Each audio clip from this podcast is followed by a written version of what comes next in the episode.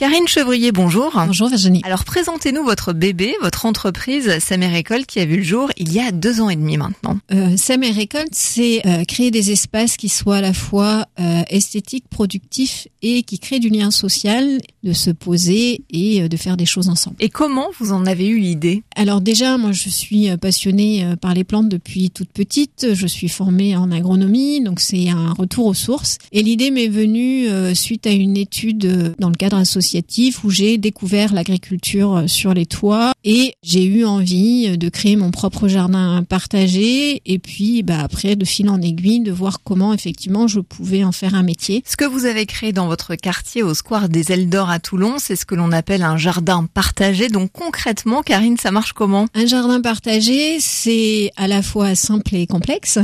L'idée, c'est de jardiner ensemble un même espace. Celui euh, que j'ai créé sur Toulon, c'est un jardin totalement communautaire.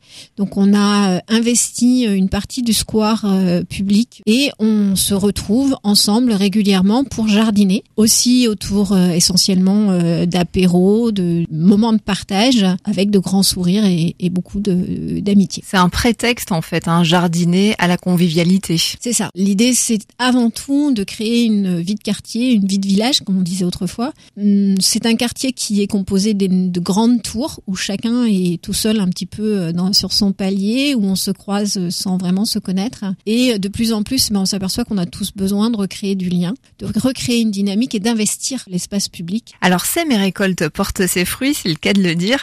Depuis quelques mois, vous êtes sollicité par des entreprises et puis on vous demande aussi, Karine, de sensibiliser aux bienfaits du jardinage. C'est d'ailleurs prouvé scientifiquement, jardiner, c'est bon pour la santé. Oui, Virginie, effectivement, les scientifiques euh, montrent que euh, trois minutes passées à la vue d'un de- du, végétal, d'un- d'une plante, euh, tout de suite on a la pression artérielle qui diminue, le rythme cardiaque qui se réduit et euh, du coup, euh, voilà, le stress diminue, ça crée des ondes positives qui permet effectivement bah, d'aborder la vie avec plus de sérénité, de se déstresser, euh, plus tous les aspects bien évidemment liés à l'alimentation. Quand on jardine, on est plus enclin à manger des fruits et des légumes de saison, à manger plus sain. Et puis, bien, effectivement, euh, travailler la terre, c'est aussi euh, du sport, donc l'aspect simplement physique. Merci Karine Chevrier pour vos bonnes ondes. On vous souhaite de bonnes récoltes à tous les niveaux. Merci à vous.